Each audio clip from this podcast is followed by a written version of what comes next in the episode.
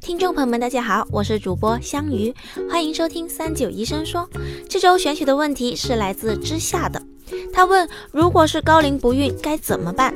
高龄备孕又有什么需要注意的呢？这个问题我们咨询了中国中医科学院望京医院妇科主任医师李丽医生。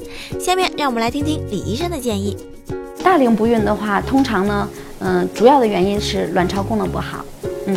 那么卵巢功能不好的话，我们是随着年龄的增加，我们女性的卵巢功能会逐渐的下降啊。通常发生在三十七岁以上，我们卵巢的功能，我们有时候形容叫折棍式的下降。也就是说，你卵三十七岁以后的女性卵巢功能会很很下降的一个直线性的一个斜坡下降，所以我们不建议高龄的女性，呃，再去初次妊娠怀孕。那么现在国家二胎政策开放以后呢，很多。嗯，大概四十岁左右的妈妈，甚至说四十呃二三岁、四十五岁的妈妈想要二胎去怀孕，那么她将面临的就是高龄怀孕。高龄怀孕的嗯相关的问题呢，确实比较多。那么我们为了避免发生一些不孕的情况，或者是发生怀孕了以后反复流产的情况，我们建议患者高龄患者在备孕前需要。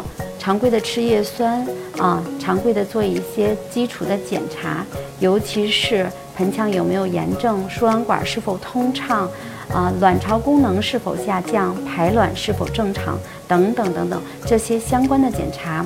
查完了以后呢，如果没有发现明确的问题，就可以考虑正常备孕。但是当怀孕了以后，通常很多人容易出现先兆流产的情况，那么我们还是要及时的保胎。感谢李医生的回答，希望这期的内容能帮助到有这方面疑问的听众啦。到这里，这周的三九医生说也要差不多了，我们下周六再见吧。